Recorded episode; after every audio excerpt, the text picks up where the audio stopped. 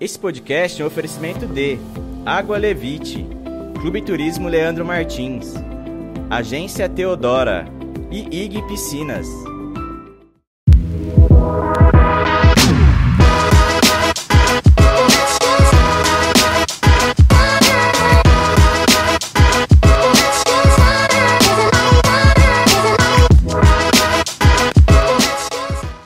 Galera de Rio Preto e região, tá achando um pouquinho estranho porque hoje eu tô sozinho aqui, né? O Leandrinho hoje está em uma outra missão, mas a gente não vai deixar de trazer o Rio Preto Cast para vocês.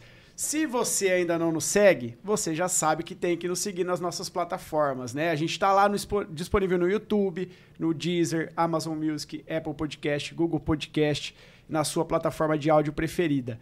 E hoje é aquele episódio onde a gente recebe a nossa co-host. Carol, muito bem-vinda mais uma vez. Vamos falar hoje aí mais uma vez sobre gastronomia e eventos. Tudo bem, Carol? Tudo bem, Igor. Muito legal estar aqui de novo com vocês. Olá, todo mundo de casa. Uh, hoje, gente, a gente convidou uma pessoa que eu até pedi permissão para ela, que eu vou apresentá-la de uma maneira um pouco mais enxuta, porque ela faz tantas coisas, é uma empreendedora, é uma advogada, é mãe e deve ser várias outras coisas que a gente também não sabe, que a gente vai descobrir hoje.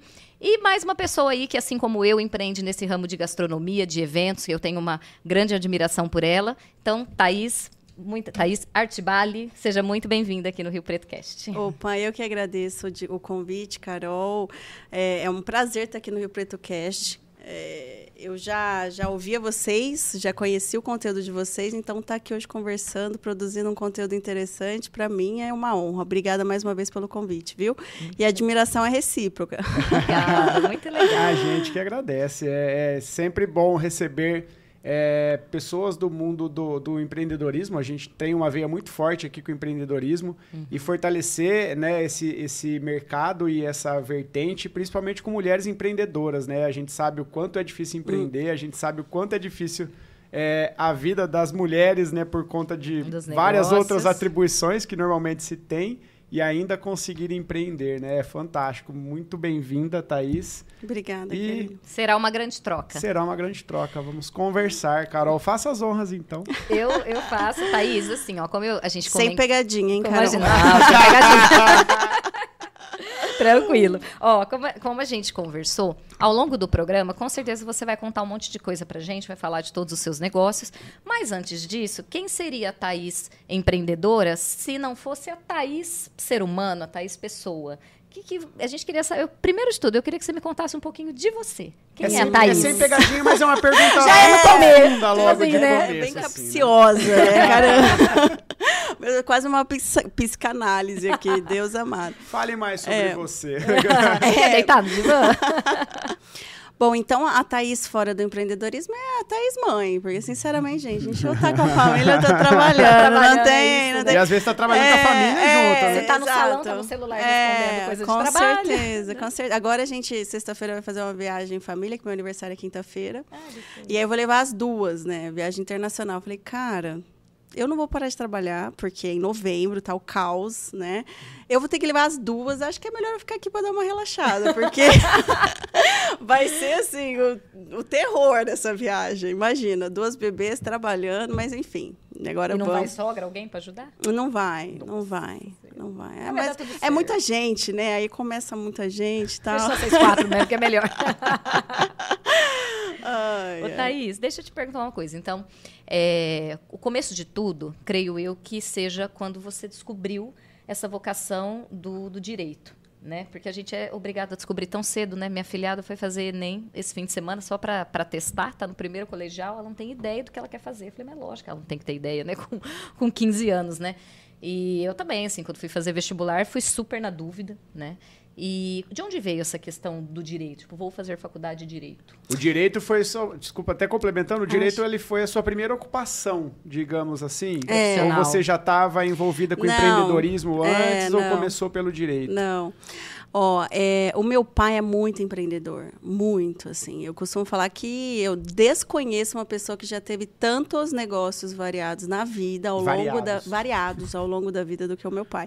Então, assim, meu pai já teve posto de gasolina, já teve indústria de joia, já teve, olha, é, se eu for contar aqui, e assim, é, eu sempre admirei, me preocupava um pouco esse cenário, né? Porque faltava uma certa constância, o que na minha percepção é extremamente importante no empreendedorismo, mas me impressionava com a habilidade de adaptação. Né, em ramos diferentes, em segmentos diferentes.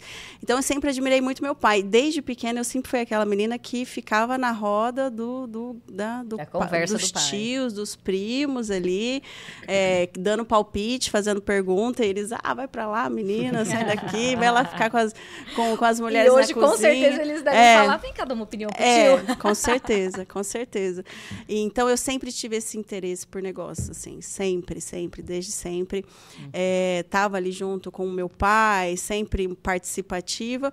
E mas o engraçado é que eu tenho, desde de muito nova, eu tenho uma foto na oitava série, que da oitava série a gente devia ter uns 14, 14 anos por aí. que foi o dia da profissão. Eu tenho essa foto e todo mundo foi vestido com uma coisa mais engraçada ou mais comum e eu fui vestida de advogada.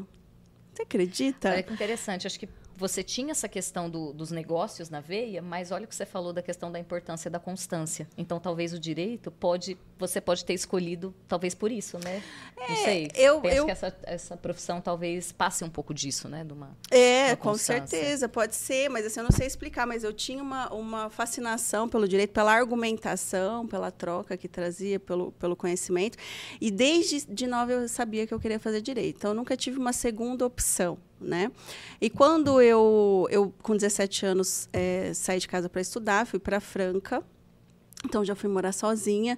Aí no primeiro ano arrumei um estágio em Ribeirão, então mudei para Ribeirão, viajava para Franca todos os dias, que vai dar uma hora e meia ali de, de viagem de ônibus. Mas assim, queria trabalhar. Fui, tra- fiz estágio nos melhores escritórios de Ribeirão, estágios públicos, né? O que é, eu acredito que traz uma vantagem muito grande para o estudante é a questão da prática, porque quem nos ensina é a prática, essa é a verdade, né? E então, quando eu tinha lá, por exemplo, 21 anos, eu já considerava que eu tinha uma certa experiência até profissional, diferente de alguns colegas que optaram por ficar só ali em Franca. Faculdade de manhã à tarde a gente vai Estuda beber um cerveja e quando varzear. e- Quando estuda. é, e a questão não é. Eu, assim, lógico, o estudo é extremamente importante, né? Mas o estudo, a gente nunca para de estudar. Mas a oportunidade de praticar, de estar com as pessoas certas nos lugares certos, é isso que faz a diferença É o Nesp, Na né? vida lá em profissional. Franca, não é? Isso, é o Unesp, mas eu fiz a Faculdade de Direito de Franca, Ah, é, que é uma hoje das 10 melhores do Brasil. É, eu nem cheguei a prestar o Unesp, eu estava tão ansiosa para sair de casa com 17 anos. Daí já dá pra perceber a personalidade é, dela, é, né, onde Igor? eu passei, eu vou. É, eu passei em Franca e passei em Londrina, na UEL, e aí Franca era mais próximo de casa, acabei optando por ficar lá. É, então, assim, essa questão do estágio foi muito importante, e com 21 anos eu, eu fiz um programa internacional específico e fui fazer uma parte da faculdade em Portugal, então eu morei em Coimbra, estudei na Universidade de Coimbra. O que também me trouxe uma Super bagagem, bagagem, né? Então, é, quem tiver essa oportunidade, estudantes, enfim, que tenham essa oportunidade de estudar fora, façam isso, porque amplia muito a nossa visão, não só de conhecimento, mas de relacionamento interpessoal, você tem a oportunidade de lidar com outra cultura, com outras pessoas. É, então, todo esse, esse trajeto, essa construção de base que eu acho que é importante, né? E aí, onde que vem os negócios, né? O direito, é, as pessoas têm uma percepção um pouco errada do direito e tudo bem, isso não é culpa das pessoas, é culpa do nosso próprio mercado. É, quando a gente monta um escritório, a gente abre uma empresa. A gente empreende da mesma forma. É que é um mercado um pouco mais conservador, um pouco mais, né, vamos dizer, é, talvez esteja um pouco mais ultrapassado, que vem mudando nos últimos anos, graças a Deus, mas a gente empreende da mesma forma. Então, o escritório tem Tem conta pra pagar do mesmo jeito, tem que É. divulgar o seu trabalho do mesmo jeito. Exato. Quando né? eu abri o escritório em 2015, é, era eu, uma estagiária e um uma financeiro. Por quê? Porque já era uma empresa. Como que eu vou cobrar o meu próprio cliente? É, né? Então, assim, de- hoje a gente tem departamento de comercial, hoje a gente Quantas tem pessoas lá? hoje a gente está em torno de 20 pessoas, mais ou menos. Né? Entre advogados, administrativo. Uma grande estrutura. É, qual, qual, que é o seu escritório? É o Artbale Faria Business Law, é. E nós somos especializados em empresarial. Então, desde o estágio, eu já me direcionei para essas áreas empresariais, né? O, o, direito ele tem várias vertentes, né? Tributário, civil, criminal, enfim. E, e, aí, onde você se encontrou dentro do direito? Você já se apaixonou por essa parte empresarial desde o começo, assim? Desde o começo. Eu comecei mesmo no tributário. Né? Então, eu tenho especializações tributárias, tenho experiência no tributário, mas o que me fascina é o empresarial. E é muito dia a dia do empreendedor que a gente não tem noção, né? Então a gente lida com propriedade intelectual, com estruturação societária, tudo isso é vivência do empresário, né?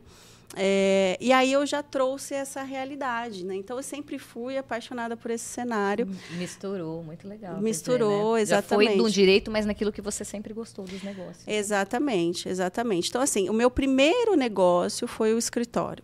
Entendi. Vamos Já que você assim. falou do primeiro negócio, até não sei se você ia falar outra coisa, até desculpa se eu te cortei. Eu ia não, falar para você falar um pouquinho de cada um. Aí eu, você vai falar que é pegadinha, mas eu vou te fazer uma pergunta que eu preciso saber. Ah, de, de, cada um deles, ah. eu queria que você falasse assim, de cada um deles, o que que o que, que brilha teu olho, assim, em cada um, assim, deles, uhum. né? O que, que, que, cada um tem de especial, vamos uhum. dizer.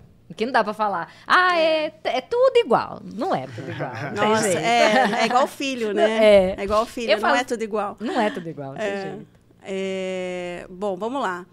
Do AF, obviamente, é, foi uma, uma construção muito solo, né? Apesar de, de toda a equipe que a gente tem, sócios, associados, e sou muito grato por todas as pessoas que fazem isso dar certo, acabou que foi um pouco solo. Então, o, o, o dia a dia, o Mata-Leão, ele, é, ele é mais mais corpo a corpo ele é mais difícil. A captação de clientes empresariais é algo né, mais robusto. Então, eu, eu, me brilha muito o olho esse tipo de conquista, porque é um mercado é, predominante masculino, é um mercado mais conservador. Então, só o fato da própria existência de onde a gente está hoje já, já me gera muita gratidão, assim, muita satisfação profissional. É, do Dai, né, do Chiquinho, né? O Chiquinho. Vamos por ordem. vamos pro, por ordem. O Chiquinho, hoje, eu sou sócia do grupo CHQ, dentro de uma road familiar. Fui diretora jurídica lá e também sou franqueada do Chiquinho. Só abre um parênteses. Você foi diretora lá antes de ser franqueada? antes jurídica. de ser franqueada. Antes Entendi. de ser franqueada. Legal. Isso, a sua história com o Chiquinho começou em? A minha história com, começou com o Chiquinho quando eu conheci o meu marido, né? O Rainer é sócio, já era sócio do grupo uhum. antes de mim, né? E o Rainer, inclusive, é, é, sócio por ser um dos cofundadores junto com o seu Isaías e os demais sócios, né? Que hoje Ele é são... é sobrinho, seu Isaías? Sobrinho, uhum. sobrinho. Uh, inclusive a logo do Chiquinho foi ele que desenhou, né, a mão. Então assim é, é um negócio extremamente familiar, um negócio extremamente bonito, é um case Muito de bonito. sucesso que já tive a oportunidade de ouvir o seu Isaías. É. A, a simplicidade dele é Sim. a melhor coisa do discurso, exato, eu acho. Exato. A praticidade, a simplicidade. Isso, é. ele é ele é extremamente visionário, uhum. né? E ele é extremamente objetivo no, na visão de negócio, né, no planejamento de negócio dele, é realmente impressionante. E, e é muito bonita a história da Chiquinho, porque realmente foi a união faz a força ali. Né? É muito interessante o case é, de que antes de ser uma rede, que hoje conta com 760 lojas no Brasil, era uma rede familiar. Então, um crescimento muito exponencial no começo com a própria família. Né? O, o, brilha muito o meu olho, né? a Chiquinha ela brilha por si própria, né? Mas assim me traz muita alegria hoje fazer parte de alguma forma dessa história, é, porque é um case e porque é muito genuíno. Né? A, a forma como ela foi concebida e aconteceu, né? É muito genuíno, a colaboração de todos é muito genuína. É... E o que, que faz tudo isso acontecer? Vou ser bem sincero com vocês. Nós acreditamos na bênção de Deus no Sim. negócio uh, que isso é essencial. E acreditamos que quando um negócio é próspero, ele, ele é orgânico ele cresce por si só. Então, a Chiquinho sempre foi muito próspera. A operação da Chiquinho, né? Então, fala a sorveteria mesmo. A franquia, a sorveteria ali, ela sempre foi muito próspera. Tanto é que você não indica para um parente um negócio que, que não que dá não tá certo. Sendo bom para você. Né? Então, assim, esse vamos ajudar o nosso parente, porque eu tô aqui com essa operação que está dando é, certo. Eu não sei vamos... se, o, se, o, Igor sabe, eu sei por já ter ouvido o seu Isaías. As primeiras lojas da Chiquinho não, não tinha essa organização de franquia, né? Acho que não, era, era seu Isaías montou. É. Aí acho que passou para um par. Ó, oh, isso aqui tá sendo legal, monta uma você, monta uma você. Eu acho que até e demorou um certo tempo. uma pra... certa padronização é, mesmo, assim, falou entre isso. lojas. Entre lojas. Né? Isso. E uma maneira, às vezes, do, do próprio, dos próprios colaboradores internos, né? Hoje você vê, você vai em qualquer chiquinho, o jeito que ele te oferece o sorvete, o jeito que ele te atende, é, é tudo bem organizadinho, né? Mas é. sentia esse essa, essa dificuldade, começo, exato. É. Como uma empresa familiar tinha suas dificuldades, né? A família se reunia, faziam reuniões coletivas para discutir lançamentos de produto, mas realmente cada um tinha a sua operação, acabava ali fazendo diferente em cada ponto de venda, né? É, mas o que trouxe essa padronização, essa força de marca, sem dúvida, foi o sistema de franquia, né? Então o franchise trouxe. Que veio quantos anos depois? Quanto tempo depois da marca Nossa. ter sido fundada? Agora você me pegou, mas veio bastante, bastante tempo. tempo foi coisa assim de 25 anos depois. Nossa. É, Olha o tempo que ela é. rodou. Né, de uma maneira familiar, familiar né? e simples. É, né? seus 20 anos, por aí. Tá? Você sabe me dizer quantas lojas já tinham nesse momento? Eles chegaram a ter na família 80 lojas antes do franchise. Tinha gente é. nessa família, hein? Tinha. Não, acho que cada Mas um devia ter mais de uma loja. O né? Isso, não é convencer 80 pessoas da sua é, família mas nessa... a migrar para o sistema migrar de sistema. Mas nessa é. vez não, que eu, eu conversei, falo... ele, fa ele falou mesmo, que aí houve uma certa, um certa dor de cabeça, óbvio. É, não, eu né? falo, não é nem a questão de né? migrar né? para o claro. sistema de família, eu falo assim, para você conseguir trazer todo mundo para dentro é. disso, né? Entender Fazer, assim, essa profissionalização, é, né? É, exato, Tão porque necessário. as pessoas estão acomodadas naquele cenário, é difícil. Aliás, qualquer mudança traz resistência, né? É, então, assim, em resumo, a Chiquinho hoje é uma mega estrutura, vários colaboradores e tudo que se faz lá dentro é muito sério, né? Eu não tenho nenhum medo de falar isso porque de fato é muito sério tudo que se faz, a importância que se dá ao franqueado, a importância que se dá ao cliente final, aos colaboradores. Então tudo é muito genuíno. Tanto é que é um case porque nós não temos uma expansão é, ativa que, que é uma expansão ativa? A gente não faz captação de lead, tráfego, ou campanhas. Conhece, é, é, extremamente orgânico. A gente recebe uma quantidade absurda de leads por mês orgânico. Olha que né? loucura. Né? Fora o crescimento intra-rede. O que, que é o crescimento intra-rede? O próprio franqueado que compra várias operações. Né? Nós mesmos, da família e sócios, nós temos várias operações. Né? O seu Isaías também tem, os demais sócios também têm. É, Hoje está com quantas, Thaís? No Brasil, 780, 600 e, quase 780 quase um, hein? Quase um chiquinho por cidade daqui uns tempos. Sim, sim mas, é, mas é uma briga, né? Porque não tem mais cidade. Porque como o movimento foi feito do interior para as capitais, é, as cidades pequenas são as melhores, pequenas que eu digo são cidades intermediárias, acima de 100 mil, 300, 500 ali, né? Elas já estão ocupadas por várias operações. Então, é uma briga de faca ali para quem que vai montar a loja. Isso né? é que é interessante, né? Ela não veio de um grande centro para o interior, frutal, né? Ela fez o contrário. E, inclusive, é. a gente estava conversando aqui nos bastidores que eu conhecia Chiquinho em Birigui. É. Uhum. Eu sou de Aracatuba, natural de Aracatuba, e a gente costumava ir para Birigui para tomar Chiquinho sorvete, Mas, porque uhum. era o que tinha lá. Quando surgiu assim, ó, tem uma sorveteria nova lá em Birigui, uhum. que é uma uhum. delícia. Sabe uma coisa que eu, que eu gostaria Inclusive, de Inclusive, era do, do Rainer e do, de algum dos tios deles, não vou lembrar de qual. Eu, te, eu tenho o meu preferido do Chiquinho, que é o, o shake de café Hum. com doce de leite, hum. mas a massa de chocolate. Não, pra mim é imbatível. Também, né? Porque na foto ele nada, vem com né? baunilha, né? Eu é, falo assim, não, massa de baunilha, tem, massa de chocolate. fica ruim. Sabe uma coisa que eu acho interessante? É, a Thaís, eu acho que ela tem uma uma potência tão grande, e só dela contar essa, essa coisa da faculdade, né, que com 21 anos já foi para Portugal, né, enquanto a galera estava lá tomando cerveja, ela já estava correndo atrás do estágio. Você vê, acho que nunca ninguém deve ter insinuado para você, porque não faz sentido nenhum, tipo assim, ah, ela tá lá no grupo porque ela é casada com o cara. Tipo assim, o grupo deve ter falado, vem aqui, por favor, vem trabalhar com a gente, vem porque trazer são, essa potência duas aqui, né? potências né? juntas, né? É, é, é Rainer é... corre, eu conheço pouco o Rainer, assim, conheço muito ele ali do, do grupo da, da BR, mas vejo que ele é um cara extremamente que corre atrás também, também que bota a mão na massa, Também, né? muito. O Rainer trabalha desde cedo, então, né? Isso é muito legal. Tipo é. assim, você foi, acho que foi interessante para as duas partes, né? Porque não, você ali você já dúvida. Tinha várias perspectivas. Sem né? dúvida. Até assim, antes de ser sócia, eu era diretora lá, né? Então, eu fui contratada lá, né? Eu trabalhei lá porque eu fui contratada lá. É, mas essa questão de é sócia porque é mulher, enfim, isso aí a gente está sujeito ter, a esse né? tipo de comentário e isso não muda em nada, na a verdade. A gente toma um café e faz. Aham. é, mas é assim, de fato, a Chiquinha é um grande case e é uma grande alegria fazer parte dessa história, né, na minha mínima contribuição hoje e ver o tanto que a gente cresce e o tanto que é genuíno tudo isso, né? A gente está sempre montando loja também porque a gente acredita muito no negócio. Eu acho que o franchise ele vem disso. Você vende aquilo que você acredita. Se o franqueador não tem uma própria operação, desconfia, porque alguma é. coisa bem errada tem Quantos, ali. Quantas, você falou que com, com 25 anos foi que, que, mais ou menos, né? Que houve essa, essa migração para o franchise. Então, hoje a Chiquinho está com quantos anos? Ah, eles têm quase 40 anos, né? Nossa. Mais de 35 anos. É negócio anos. da vida do seu Isaías. É, sim, Acho que ele dúvida. nem fez outra coisa antes. Não, o, o pai do Isaías, que era o Chiquinho, na verdade. Ah, que legal. É, tem, um, tem um amiguinho do meu filho disso. que esses tempos atrás teve um, um filme que vocês fizeram, não teve?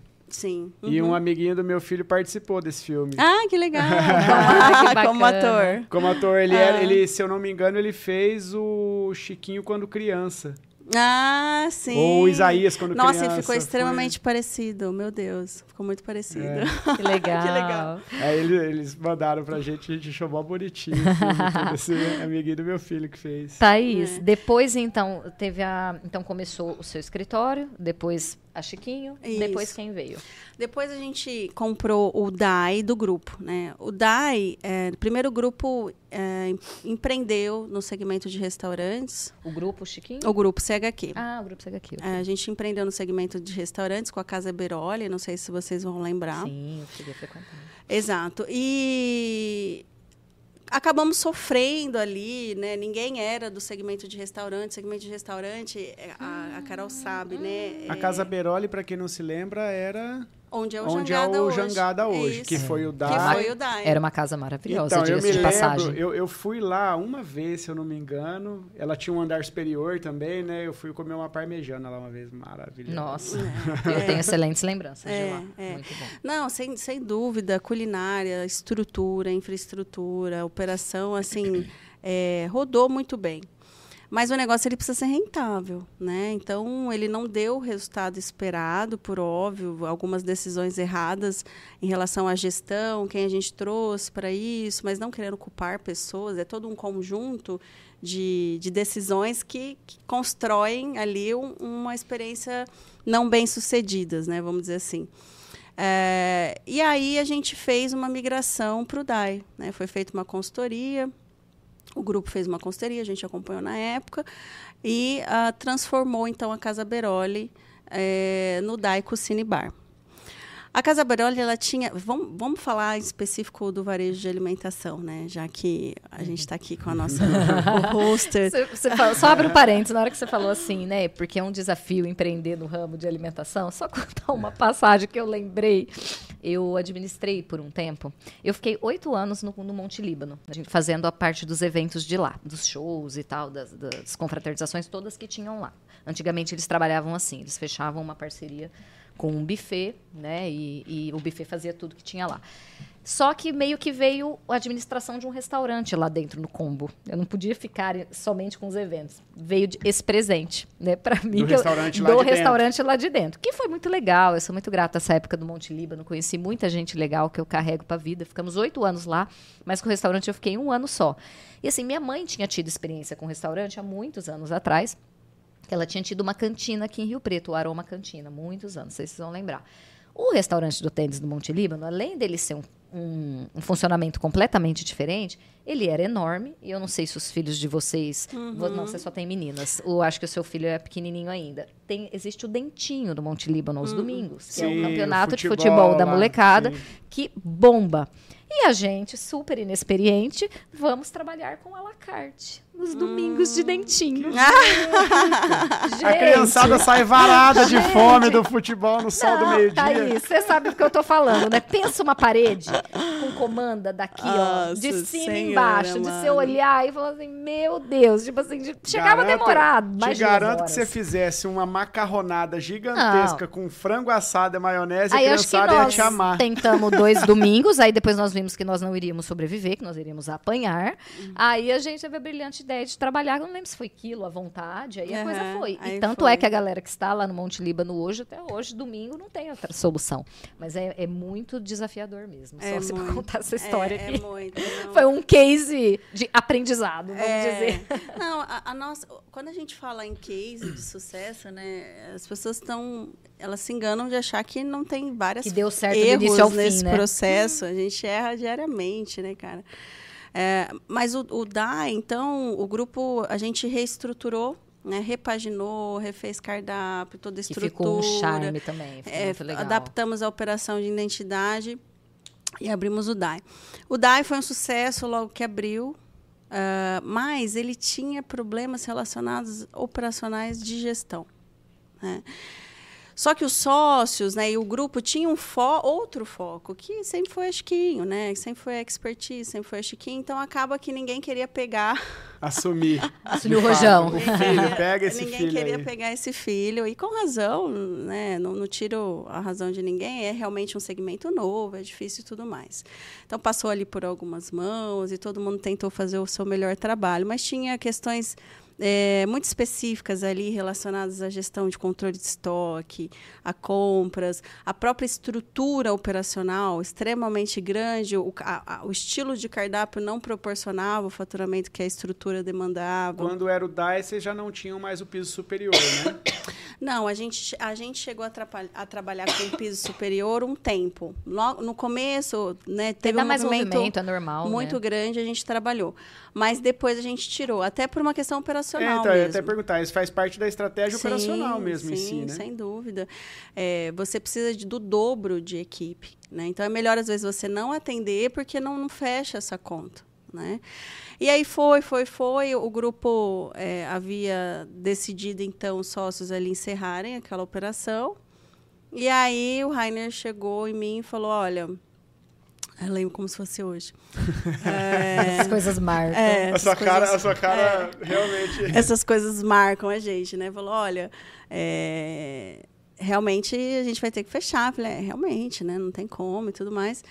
É, mas, e se a gente comprasse? Aí eu falei, tá de brincadeira. é, você tá fechar, de mas Ele brincadeira. tinha É, uma certa paixão pelo É. Certo. Tinha alguma coisa no cardápio do DAI. Com certeza. Todos tínhamos, todos né? tínhamos, todo mundo gostava de estar lá. Não tinha ninguém que não gostava, né? Mas é, e ele veio, aí se a gente comprar, eu falei, não, você tá louca, a gente não dá conta do que tem, não tô dando conta, não sei o que lá. Não, mas isso, aquilo, isso, aquilo.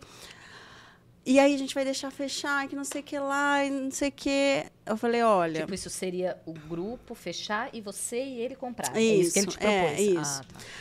Aí ele ele acabou me convencendo, é uma dó, investimento, a gente compra, não sei o que lá. E... Aí ele virou para mim e falou assim: ai, tá bom, então, vamos fechar. Ah, mas ó, se você mudar de ideia, eu só entro se você entrar comigo, senão eu não vou entrar. Aí eu fiquei com pesar. Já te jogou aquele peso, né? Já, tipo, a responsabilidade. Você decide aí, entendeu? É fácil, né? Se isso? você não decidir, a gente fecha. É, mas- É, é. E eu não aguento um vamos, né? Mas aí, nesse momento, então, ele, ele te falou isso, então pensando numa. Ok, a gente compra, mas obviamente não para continuar também operando do jeito que estava. Daí para Não, fazer é, alguns ajustes. Precisava que muito de provavelmente mão na massa. é. Foi o que virou o pizza bar. Seria isso? Precisava de muita mão na massa, né? E ele sabia disso. E ele sabia disso. Ah, não, que se não for para você entrar junto, eu não vou, então. E me jogou meio que a responsabilidade. Eu não aguento um vamos, né? Um vamos. E você sabe que eu um fazendo conta novo. de tempo aqui? Provavelmente quando você falou vamos, em seguida você engravidou. Foi ou Não, foi? não, não, Não? foi, Ah, não, não mal, foi. né? Né? Menos mal. A- Ainda não estava com a função materna. É, ainda ainda nesse não, meio. ainda não. E aí a gente decidiu comprar, compramos do grupo e aí a gente trabalhou enlouquecidamente, assim, tipo, uns três anos. E, e assim, eu, eu julgo que foi um, ca um case de sucesso na nossa história, porque de fato a gente saiu de um cenário financeiro muito negativo para um cenário positivo. O DAI ficou É. quantos anos em operação ali? Na, ah, daí na ficou seis anos Seis em anos, né? operação. Nossa, seis anos em não operação. A Casa Beroli que É. foi curta, né? É, a Casa Beroli foi pouco tempo, acho que foi um ano e meio. Que eu me lembro que eu fui uma vez, anos. aí quando eu fui querer de novo já não tinha mais a Casa É, Beroli. É. E assim, a gente trabalhou muito, assim, é, eu reestruturei toda a parte de compras, controle de estoque, equipe, gestão de pessoas, né? O Rainer ficava mais à frente do, do comercial, da operação, de salão mesmo ali, mas assim, foi muito trabalho, muito trabalho. Tive que aprender coisas que eu, não- de fato, eu E as pessoas te olham assim, né? Ah, mas é fácil ter um monte de negócio, né? Ela, ela nunca trabalhou nos negócios, ela só aportou dinheiro. né? porque, porque é óbvio, né? Que daí é o que gostam de falar, né? É, mas... Você falou isso aquele dia no evento do, da Dale, né? É. De questão de estoque e tudo. E eu queria até que você falasse um pouquinho, Thaís, porque isso faz muito parte da, da minha história também. Nós que empreendemos em alimentação, é, principalmente quem começa, quem começa pequeno. E hoje, assim, até é uma pergunta que eu ia te fazer, mas eu vou até falar um pouquinho sobre isso antes. Se alguém vem perguntar para mim, né? Ah, eu quero empreender no ramo de alimentação, eu falo, cara, tenha grana. Não, não faz loucura. Você tem uma grana aí para você aguentar as pontas, sei lá, seis meses, um ano, porque o que acontece? Você não tem dinheiro, você vai vendendo o, o almoço para pagar a janta, aquela loucura. E o que, que é a tendência de acontecer? O eu presário, né? Que aí você faz um pouco de tudo e não faz isso que ela está falando. Você vê por que, que eu vejo muito que as coisas deram muito certo? Porque o tempo todo ela fala. Eh, Você vê, em dois momentos ela falou, porque parou, analisou, fez a gestão e viu que não estava funcionando. Uhum. Eu vivo ali no meio da galera da alimentação e é muito difícil você escutar pessoas falando isso. Uhum. É o dia inteiro reclamando, porque o atacadão tá lotado, porque não sei o quê, porque papapá. Uhum. Então eu, por muito tempo, tive essa característica, porque eu acho que é natural, Uhum. até que chegou um momento que a água bateu na minha bunda, eu falei, opa, agora eu tenho que parar de ser.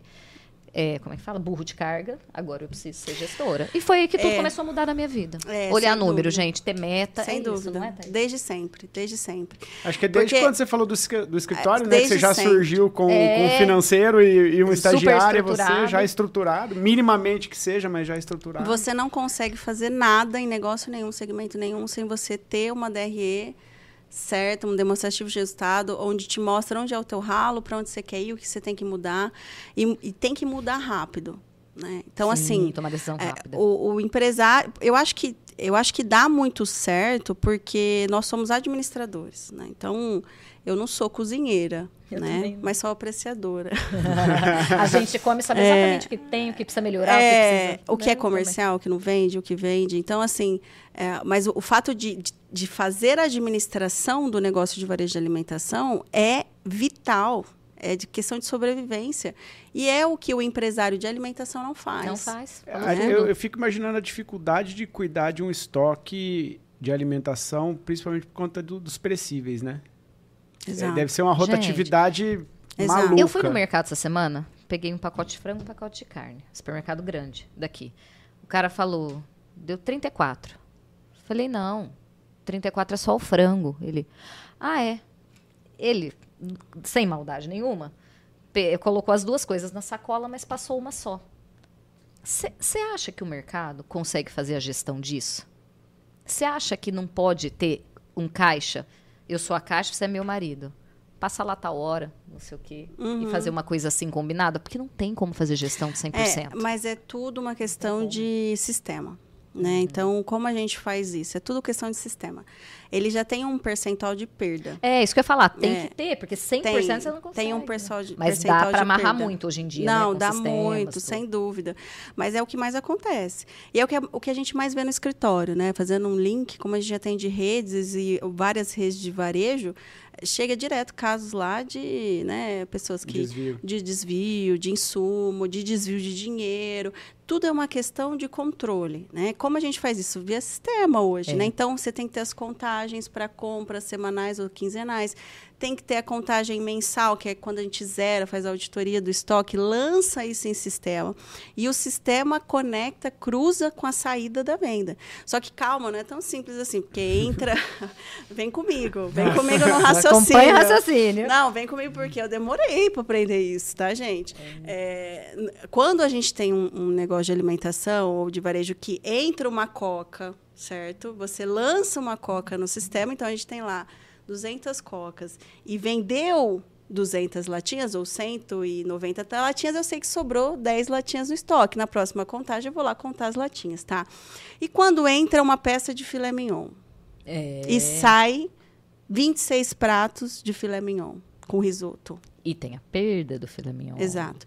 Então, assim, existem as fichas técnicas intermediárias do insumo que tem que ser feita na cozinha para você lançar a perda, a manipulação, a pesagem disso para o sistema cruzar.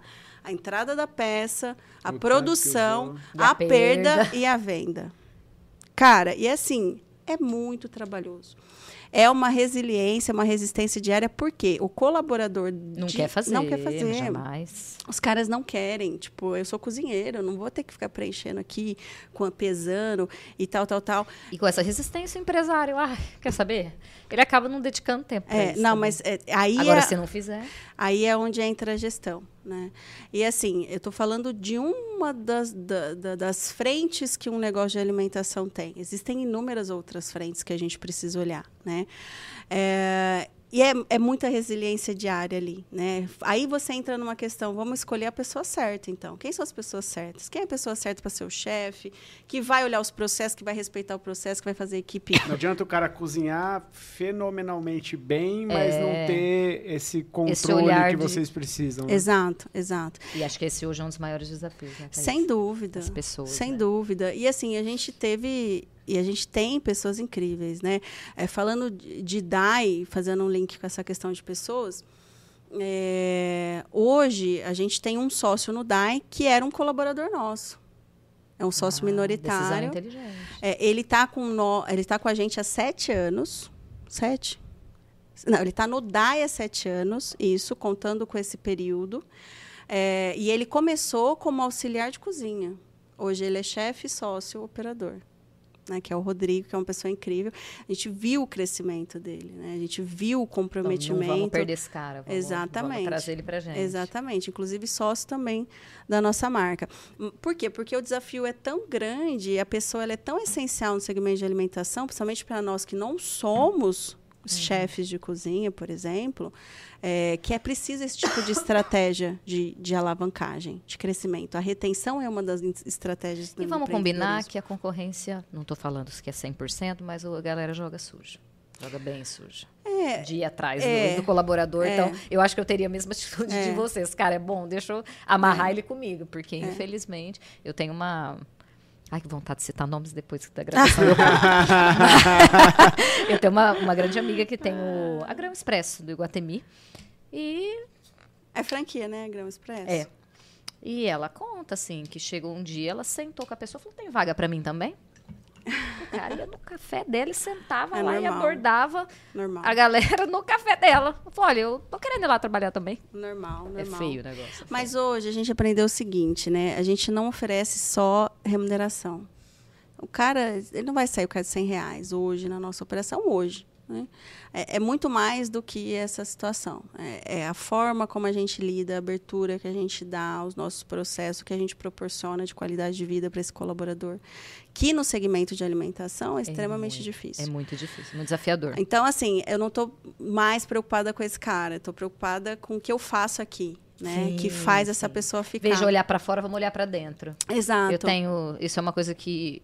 Hoje minha operação está mais enxuta, né? Eu trabalho com mais freelancers, mas as duas pessoas fixas que eu tenho também é um modelo totalmente flexível. Me entregou o que eu preciso, trabalha da tua casa, tudo mais. Hoje não temos evento, então vamos trabalhar as fichas técnicas, vamos atualizar, faz isso da sua casa. Isso funciona muito bem. Eu sinto que isso é uma coisa que faz ficar. Uhum. Porque, assim, eu acho que, né, Thaís, é- dificilmente, o Igor, você que não é do ramo, você encontra alguém assim, ah, eu tô em alimentação há 30 anos. É muito difícil. Uhum. Ninguém aguenta. Não, mas eu assim, é falo que puxado. isso até no, no mundo corporativo, quando você vai puxar, por exemplo, você trabalha, aí a gente tem um link também que é relacionado às techs, né? Que você trabalha com empresas de tecnologia Uhum, também. Sim. É, principalmente desse cenário que a gente viveu há pouco tempo de pandemia, é, o que reteve colaborador foi carteira de benefícios. Uhum. Entendeu? Porque o- a oferta neste momento de pandemia foi gigante, principalmente de empresas de fora, pagando em dólar, que não sei o quê. E o que, que conseguiu segurar muito talento e reter muito talento nas empresas foi o tete a tete, foi O a abertura, o relacionamento. uma carteira de benefícios bacana, A transparência. a transparência, né? É. Aquela parte de fazer o colaborador se sentir parte do negócio, pertencente. Então, isso daí segurou muita gente também Uhum. É. nesse momento. Nunca foi tão importante os profissionais de, de RH, né, de recurso humano estratégico, nunca foi tão importante. Esse mercado, assim, só tende a crescer, né? E aí, voltando ao DAI, gente, até para... Eu ia falar assim, falta o day off ainda. Vixe, falta, falta o jangada ainda. Jogada ainda, meu. Deus. Então vamos lá. É, o DAI deu muito certo. A gente conseguiu estabelecer, só que era uma operação que ela ainda não performava como deveria. Ela não dava prejuízo, mas É pelo ah, trabalho que ela dava, ela mas tinha o que trabalho que, melhorar. ela dava, ela tinha que performar melhor. Né? E, a- e a gente, eu sabia onde eram os gaps ali, a gente conseguia identificar. E isso é, é também assim algo que, que tem que ser trabalhado no empresário de alimentação é, cara, faz rápido a movimentação, entendeu? Se Testa. movimenta rápido. Não deu certo, muda. Esse negócio de ficar esperando, ah, mas talvez pode ser que em dezembro, como aí vai melhorar o faturamento, porque é férias, aí. Cara, não, não tá dando certo, entendeu? Não tá legal. Então se movimenta rápido. E a gente veio ali planejando, né? Olha, é, isso precisa mudar. Qual, qual é a curva ABC dos produtos? Quais são os produtos que performam? Qual- qua- quais fazem sentido no cardápio ou não? Por que, que a mão de obra está custando tão caro? Qual é a estratégia que a gente vai trazer? Vamos trazer um intermitente? Vamos continuar com um horista? Vamos... Enfim, é você olhar para o negócio de forma macro e estratégica. E a gente foi trabalhando isso na pandemia, assim, é, adendo pandemia, né? Caos, pandemia, o mundo acabou, parou. É, aí foi quando eu engravidei. Então, eu engravidei da minha primeira filha em 2020. Não esqueço, né? Eu, Você planejou ela? Hum, Mais ou menos. né? Eu já não, já não, não tinha o deal, mas não, não, tava, não Mas, era tipo uma assim, quero tentante. é. assim. É, eu nunca, nunca me esqueço. A- a- os negócios, a- o comércio fechou dia 19 de março de 2020. Naquela semana eu descobri que estava grávida. E aí os negócios fecharam, tipo, Pegadinha da Como, vida, como né? que fica a cabeça de uma recém-promovida mãe? Fala assim, É. nossa, os negócios fecharam. não, primeiro, né? Eu falei, a gente vai, vai passar fome, né? Primeiro. É, tô A gente, tem, a é. gente tem uma tendência a ser meio É. dramática, né? Nós Não, mulheres, mas num eu- primeiro momento. A né? primeira coisa que eu pensei foi o seguinte, cara, eu acabo de ficar grávida, eu vou colocar uma criança no mundo e o mundo acabou. Olha que bacana, o mundo acabou. É porque a gente não sabia mesmo, né? Não, o mundo acabou. Tava aquela sabe? loucura, né? É, hoje a gente olha para trás e a gente assimila, né? Mas na, naquele momento a gente não assimilava o que estava acontecendo. Era um medo generalizado que o mundo ia acabar. Então, assim, foi muito difícil esse processo. E aí me lembro que é, o Rainer chegou em mim e falou: Ah, isso vai durar um mês, esquece. Todo mundo pensava isso. Isso vai durar um mês, daqui 30 Tanto dias é abre de novo. Que eu não sei se você vai concordar com o que eu vou te dizer, mas a maioria das pessoas que eu conversei, a gente sim, eu e muita gente, a gente sentiu um impacto pesado financeiro em 2021. Porque 2020, muita gente ainda meio que continuou se comportando normalmente. Pra gente ainda que tinha uma, pe- uma operação de delivery, o Ligue Massas na época, né? Eh, Era uma empresa que surgiu sendo um delivery. Então a gente não sentiu tanto. Por conta desse. Não era o Rainer, muita gente pensava isso. Então É. o negócio veio mesmo em 2021. É que o Rainer tem um viés muito positivo também, né? Ele é uma pessoa extremamente positiva. Ajuda, calma, não é, É, não é, não não é é sempre assim, o tempo inteiro. E aí eu falei pra ele, falei, Rainer, isso vai durar muito mais de um ano. Ele falou, você é maluca. Eu falei, vai, vai. E eu bati o pé e, e bati o pé e eu falei, e é o seguinte, nós vamos desligar geral. Ele falou, você tá louco? Eu falei, nós vamos desligar geral. E dentro de duas semanas a gente desligou, acho que, sei lá, Ele deve 60 ter falado assim, mas agora que a gente tá com a equipe redondinha. É. A gente desligou 60 colaboradores. Por quê? Né? O que a Carol falou é uma verdade. É, no segmento de varejo de alimentação, não só, né, mas principalmente, a questão do fluxo de caixa do capital de giro é essencial. Se você deixa o negócio rolar, né, e não Você se embola muito rápido. é muito rápido. Então você precisa da reserva do capital. Você, é, você precisa. Lá em casa quem tem dinheiro é as empresas. né? Então é, a gente sempre trabalha com muita margem de segurança, porque é extremamente instável esse mercado. É, então eu falei, cara, a gente não vai esperar a, a- a bola virar maior, essa bola de neve, porque a, a gente tem gente para pagar. A gente pode deixar de pagar qualquer coisa, menos aquelas pessoas. Se a gente não vai conseguir pagar porque não entra faturamento, porque o negócio está fechado, a gente precisa desligar elas. Então, nós pegamos parte ali do nosso. Naquele momento capital. sabia que elas iam ficar resguardadas pelo Sim, governo por um exatamente, tempo também, né? Exatamente. Pegamos parte do nosso capital, fizemos as decisões certinho. Elas começaram a receber seguro e vida que segue. E, e isso nos, nos proporcionou ficar abertos. E tem que ter essa, essa assertividade, Essa essa frieza. Eu ia falar, Talvez a palavra é frieza. Tem Essa que ter. frieza. Talvez tenha sido um momento de maior é, dificuldade em si da operação, daquele, putz, o que, que a gente vai fazer? Como que, como que vai rodar isso agora? Ah, sem dúvida. Eu acho que é a história de qualquer empreendedor. Muito por conta até dessa É, relação é. com, com os colaboradores, né? De, de ter que desligar uma sim, galera. Sim. tem- Não, e foi muito triste, né? Eu lembro que a gente se reuniu lá no andar de cima e olha, gente, é isso, vocês estão vendo o cenário, não tem como a gente. Né? E aí a galera chorou e, Nossa, e- e tudo foda. mais. Mas ninguém questionou a decisão. porque eles sabiam que era para o bem da empresa e para o bem deles. Né? Assim, Mas melhor agora que eu saio com a grana bonitinho do que É. às vezes seis meses que vai saber, né? É, exatamente. Mas precisa ter coragem. Sim. né? É, e assim, é difícil. Muita, muitos momentos a gente né, voltou atrás. é, mas e- e vamos ter, mas não tem como. É, é é uma maturidade para olhar o cenário e falar, ó, daqui não passa. Até aqui eu consigo. Então, daqui a gente vai desviar a rota ou mudar o caminho. né? Então, essa visão macro do negócio é extremamente importante. E o DAI sobreviveu, graças a Deus. Pós-pandemia, voltamos à operação, mas mesmo assim ficava aquele incômodo. Não é isso, a gente precisa pivotar esse modelo de negócio, a gente precisa melhorar Melhorou do que estava, né? Com vocês dois, mas não é ainda o que vocês queriam. Não. É, e aí, a gente conversa, vai, conversa, vem. Ó, a gente precisa é, traçar um planejamento estratégico para corrigir, é, pivotar o modelo de negócio, que é natural. Né? Se você não faz isso, você fica estagnado, você fica ultrapassado e alguém te engole. Fácil. Ah, e aí a gente planejou, falou, então vamos fazer o seguinte, vamos, vamos fechar essa operação aqui. Nós vamos mudar o DAI de lugar. Porque eu sabia que o DAI precisava de uma estrutura me- menor, a gente sabia que precisava de uma estrutura menor, e ele precisa do- precisava de um cardápio mais reduzido, ele precisava focar. Repaginado. É. E assim, a pizza, quando a, gente. Nós somos os primeiros a trazer a pizza napolitana para Rio Preto, de fato. A pizza napolitana mesmo, que é feita num forno certificado para isso e tudo mais.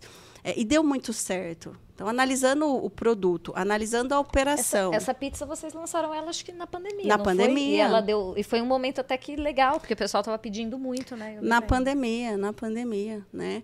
É, o Rainer, ele, ele tem uma visão, assim, muito boa para produto. É impressionante, né? Inclusive o Shake Mix, ele que trouxe, ele que lançou. E aí, na pandemia, ele, cara, nós vamos fazer pizza. E aí, na pandemia, a gente investiu, comprou um mega forno, ampliou aquela parte de fora ali. E o povo, tipo, que pessoal Que povo louco, né? Tipo, abrindo outra parte ali para né? E deu muito certo. Deu muito certo, né? A pizza. E aí foi onde a gente pivotou e levou o DAI, ele virou DAI Pizza, Pizza Bar, para a JK focado em pizzas e também em, Drinks. em drinks, que a coquetelaria é muito forte também. Eu, eu falo que a gente também que trouxe a coquetelaria com força para Rio Preto, porque o Rio Pretense tomava só chopp e comia churrasco, né, É gente? verdade. Jamais. Muito não é nada né? Não é ruim, nada É, mal. Não, mas- não é nada mal. Mas, Mas precisa ter é. outras opções também. né? Exato, mas você nunca iria imaginar o Rio Pretense tomando um drink e comendo uma comida ali. Era meio inviável.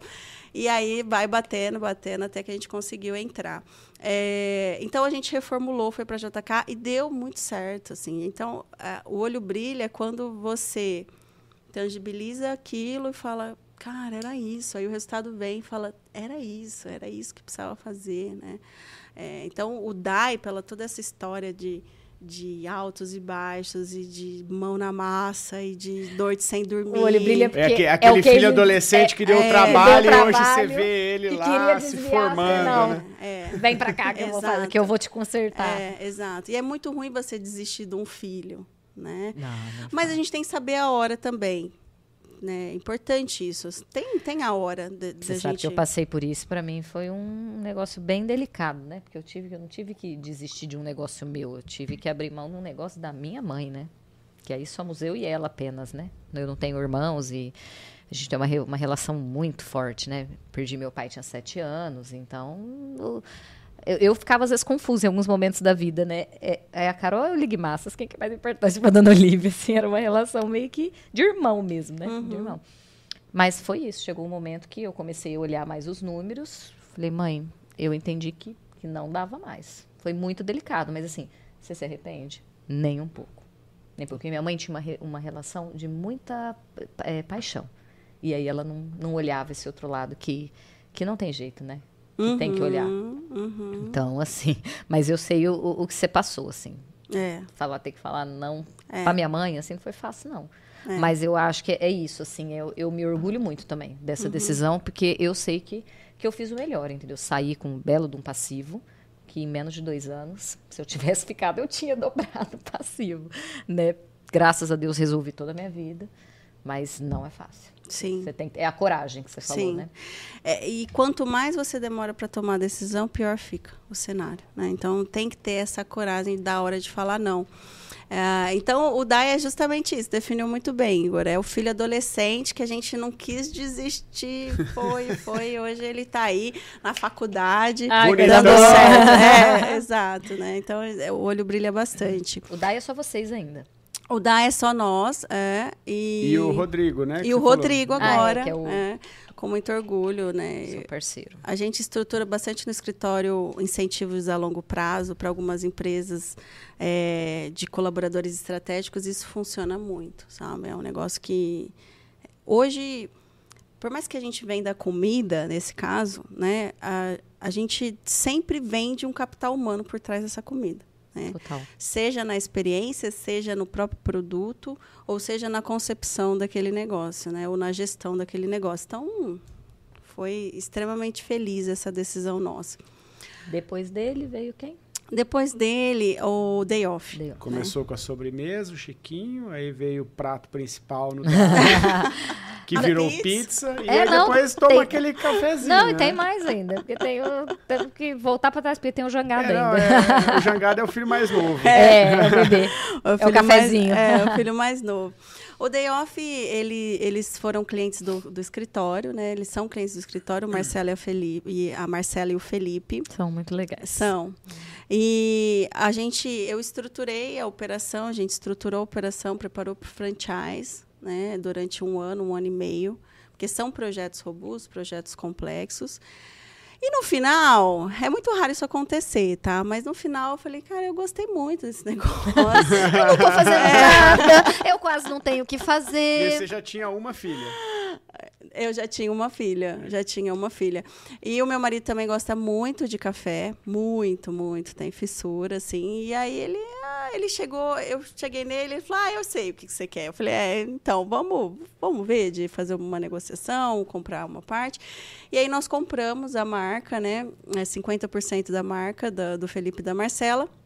Então, hoje nós somos franqueadores do Day Off e temos operações também do Day Off. Aquela operação que abriu agora, lindíssima. De quem é? Aqui. É franqueado, É é, do pessoal da Garete. Ah, da Garete. É da Garete. É um, é um container aquilo? É um novo modelo de negócio, que é o Day Off pra já. Ele é em módulo, ficou lindo, Que né? no- módulo é tipo aquilo lá da, da Arc Design, que vocês estavam lá também. Aquilo são módulos, Isso, né? Isso, são módulos. Nossa, achei lindíssimo. Onde tá? Porque eu vi só no Instagram onde ele fica. Ele fica no, na rotatória do Iguatemi. Nossa, super É. ponto. Super ponto, super Você sai ali por trás, né? Aí tem aquela rotatória onde tá a Garete, ele tá do lado da Garete. Em frente ao Terre- Tereus, que é os... Ah, a- Tereus, legal. Isso. E, e vocês têm, então, operações também do Day Off? Temos, temos operação em Ribeirão, ah, tem operação em Rio Preto, que é Mas aí não é Felipe. só de vocês, é de vocês com o Felipe. É, aqui é do Felipe, em Ribeirão é nossa. Ai, E aí tem as franquias também, ah, né? É, Tá com quantas franquias o Day Off hoje? Hoje a gente está com cinco, com cinco. Ela é bebê ainda, né? É, bebezinha. Mas a gente também não tem nenhuma sangria desatada. A gente acredita muito no, no, no franchise é, sustentável, né? Eu sempre falo isso nas, nas minhas falas aí, no crescimento sustentável, que é com boas raízes, né? Sim. Com boas raízes. A gente Até não porque vai muita replicar- gente deixou marcas bem ruins aqui nessa cidade, É. com esse crescimento desenfreado, né? Não É, tem porquê, né? Rio Preto é o polo de franquias, vocês já devem saber disso. É um orgulho para a gente ser o polo de, de franquias aí. Inclusive, agora vai ser foi lançado uma APL pelo Edinho, né? Eles vão tipo, construir um parque ali de incentivo, um, um, local de incentivo ao franchise, que ah, é o legal. pioneiro tipo um no parque Brasil. tecnológico do franchise. É isso, exatamente, exatamente. legal. E vai ser sensacional, assim, mas a gente tem as boas histórias, as más histórias, é, isso é natural. E, então a gente não tem essa sangria desatada de expansão, a gente foca muito no perfil franqueado, né? Tem que ser muito casar ali, porque a grande dor do franchise é esse Qual relacionamento. Qual é o perfil do franqueado do, do day off hoje? Olha, hoje no day off a gente precisa de um franqueado operador. Né? Então, assim, Chiquinho já está num nível de maturidade que não tem a necessidade do franqueado ser diretamente um operador, desde que ele tenha é, um gestor bem capacitado, né? um gerente bem capacitado.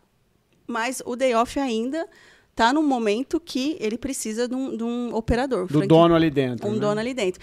E assim, eu vou, vou, falar coisas bem óbvias sobre o perfil do franqueado, mas que, que, que é verdade. A gente tem por certo, preferência por pessoas que amam o produto, que gostam do produto. No caso, é. café. No caso, o café especial, sentido, né? né? É, porque é diferenciado o, o café, não, não tem quem, quem vá contra isso, é, é muito além de um café gourmet, um café de fato especial é, a pessoa ela tem que estar disposta a estar naquela operação e, principalmente, gostar de gestão de pessoas. Então, a gente olha muito isso. Tá? É, lógico, vamos entender caso a caso, mas são características que a gente sempre vai buscar nesse perfil. muito o day off do Coworking Rio Preto, porque uhum. eu sou cliente de algumas empresas ali e tal.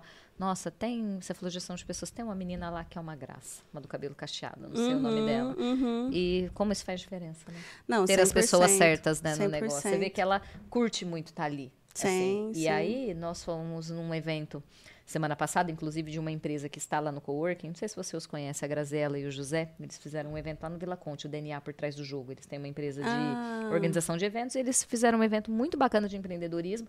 A menina lá no evento. Tá Essa menina foi daqui a pouco é uma que você vai olhar para ela diferente. Falei, a menina é balconista do café e está aqui num evento de empreendedorismo. Sim, sim, sim. Então isso é muito é, legal. O, o barista, né? É, ele é é um bicho diferente, né? É ah, não, para fazer aqueles desenhos no café. É, é, muito normal o cara não é, não. É um, é um bicho diferente. Então, assim, lidar com pessoas é difícil, independente do que a pessoa é. Se ela é uma atendente, se ela é um chefe, um cozinheiro. O barista é um bicho. Ele sabe que ele é raro. A verdade é essa. Ele é raro. É, no, no momento ele é raro. É, é super é raro. E, então, assim, tem que gostar de gestão de pessoas, tem que estar próximo à equipe, tem que fazer retenção, porque a retenção de talento, né? Isso faz toda a diferença para nós. É, mas aí estamos no caminho. A gente está feliz. Uh, recentemente a gente fez uma parceria com a IG Piscinas. Uh... Ah, eu vi alguma coisa. Conta um pouquinho disso. Que a IG é patrocinadora a IG, nossa a IG aqui, é né? Nossa, é, a, minha cliente também, nossa. É, a Lília é maravilhosa, né? A Lília, o Felipe, enfim, meu agradecimento. Inclusive, se você eles. está assistindo esse episódio agora, se você voltar no episódio anterior, você vai ver o episódio com a Lilian da IG Piscinas. Ah, ela é maravilhosa. ela é incrível. Ela é maravilhosa. É, a gente fez uma parceria com a IG, então, em lojas conceito da IG, a gente vai disponibilizar a oportunidade de colocar uma franquia do The Off dentro dessas lojas conceitos. E a gente inaugurou a primeira agora em Fortaleza. Que show! É.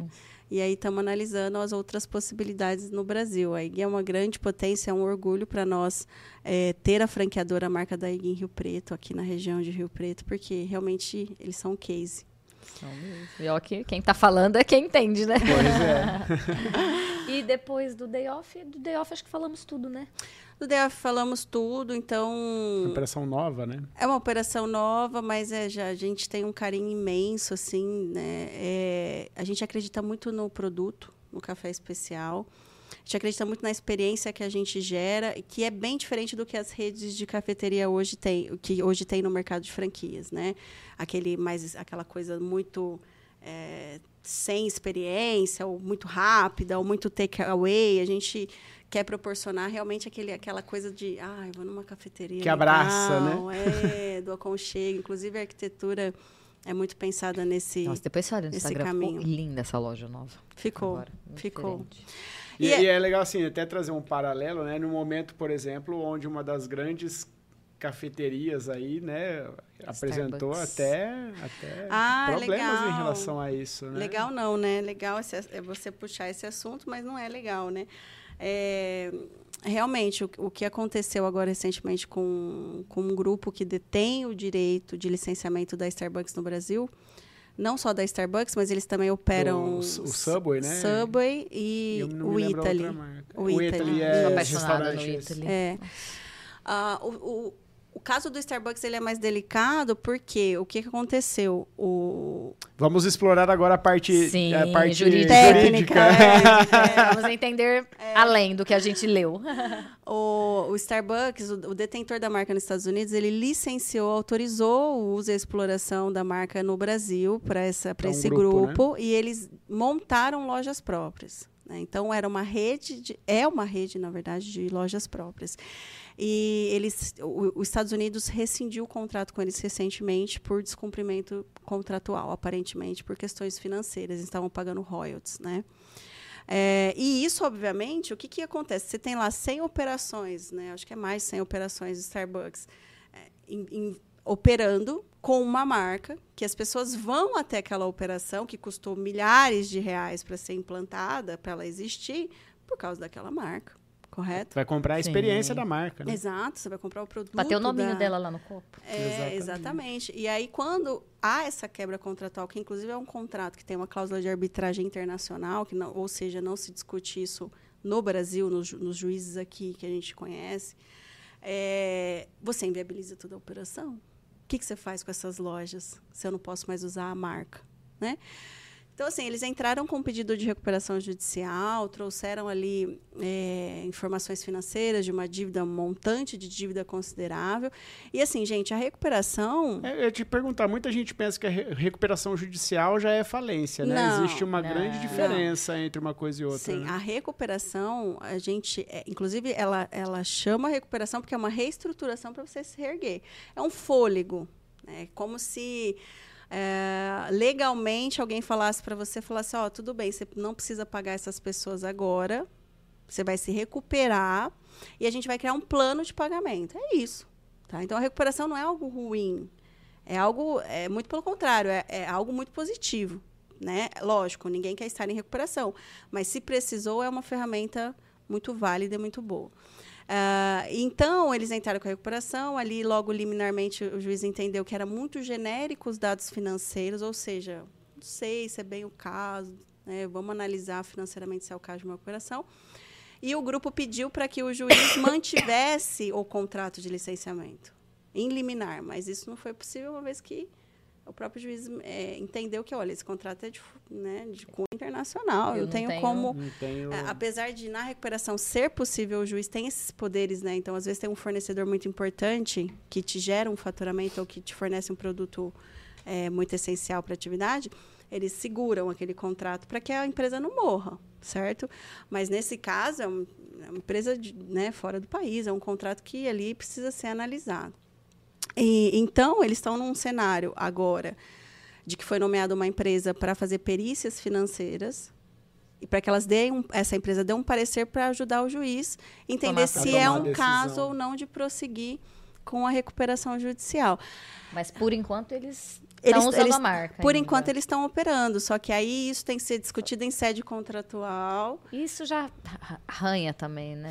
Essa é, imagem, eu acho. É, para o varejo brasileiro, né, para o franchise brasileiro, é algo muito ruim. Né? A repercussão na mídia, a maneira como as pessoas veem isso, desestimula o investimento no varejo, desestimula o investimento no franchise. Então, e assim, marcas grandes, né? A gente já tinha visto um, um, um tombo gigante da Americanas também, há um tempo atrás. Uhum, também. Uhum. Não, não é entra no segmento do varejo, né? Uhum. Não, é, não é uhum. segmento alimentício, mas... É, não, olha, você empreender no varejo no Brasil é um, é um desafio, assim, é fora do comum. Fora do comum. Fora, é diferente dos outros segmentos, essa é a verdade. É difícil em todos, mas no varejo é mais difícil. Né? É, uma, planejamento tributário no Brasil, carga tributária no Brasil, Nossa. duas, né? Só essa já seria o suficiente. Exato, a questão de contratação de mão de obra, encargos envolvendo a questão de contratação de mão de obra, caríssimo você ter um funcionário registrado no Brasil, caríssimo, né? E a operação deles, como era em rede própria, qual que é a diferença da franquia, né? Bem, bem vulgarmente falando, a rede própria você coloca do teu bolso, monta todas aquelas operações, gasta milhões lá, certo? Uhum. Aí você tem que montar uma administração de tudo isso. Né? E a franquia não, a franquia quem entra com investimento é o franqueado. E quem opera na ponta, na ponta é o franqueado. Então você divide o fardo, vamos dizer assim, você divide as responsabilidades nesse casamento. Na rede própria não, você assume tudo para você. Então ele já tinha um nível de, de desafio muito maior do que o, se eles operassem no sistema de franquia.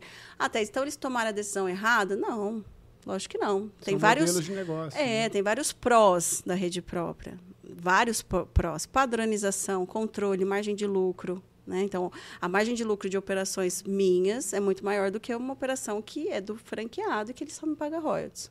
Certo? É, mas, assim, é um desafio muito grande. Né? Então, agora o que a gente tem que fazer é aguardar para ver qual vai ser o resultado dessa perícia. E eu, sinceramente, estou torcendo para que essa recuperação judicial avance e que essas lojas sobrevivam no varejo. Isso impacta muito né? negativamente as pessoas envolvidas, Uhum. a, a- a imagem, né, como você falou, né? É, o varejo é a geração de, de PIB no Brasil é absurdo, inclusive no, no franchise.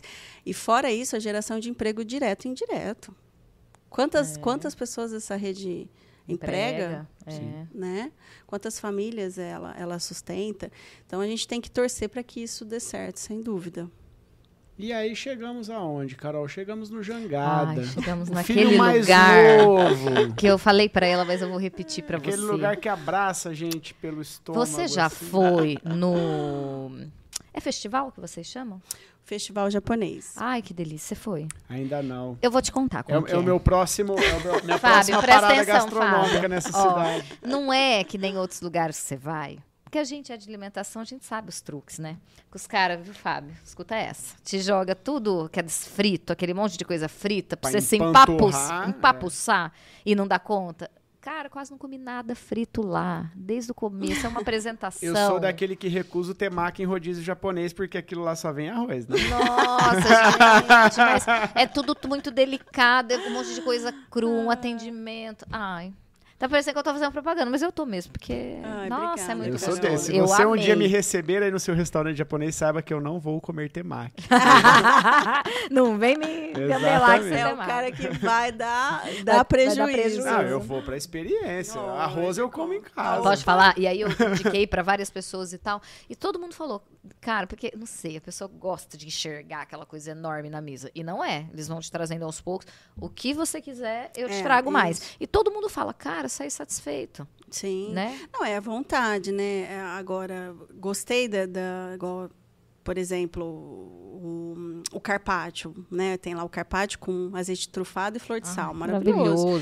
Eu vou comer aquela quantidade. Quero mais, é só pedir que vem mais. Não tem por que eu trazer, né, aquela coisa para sobrar e desperdício e tudo mais. Então, é, não é um volante, né? Não fica pessoas passando ali. Eu fui num e volante e não, não- não achei muita graça, não. Então, É. japonês tem um volante aqui em Rio Preto, caí lá sem querer. É. Não gostei muito, não. Gosto A gente mais preza muito pela qualidade. Em questão de Aí, preço. aí é, o, é o que não é da, da área, né? Desculpe a minha. O volante? volante. Eu já O fiquei volante. imaginando. Peraí, vai passar alguém com um carrinho. É mais ou menos Mais isso. ou menos isso. É que nem o rodízio de pizza, né? Que o cara, isso é o volante, né? que ele vai, vai te servindo quando você vai num coquetel. Eu o garçom passa te servindo. Eu fui em um, um rodízio japonês em Campo Grande. E eles passavam com a bandeja já com todos os tipos de sushi, assim, e você É, esse é o escolhia. volante. Esse é o volante. É o volante. Ah, tá. É, esse que eu fui, Prazer, você falou do Igor. carrinho. O- a pessoa vai na, vai na tua mesa com um carrinho mesmo e faz. A pessoa ai, faz o temaki na tua frente.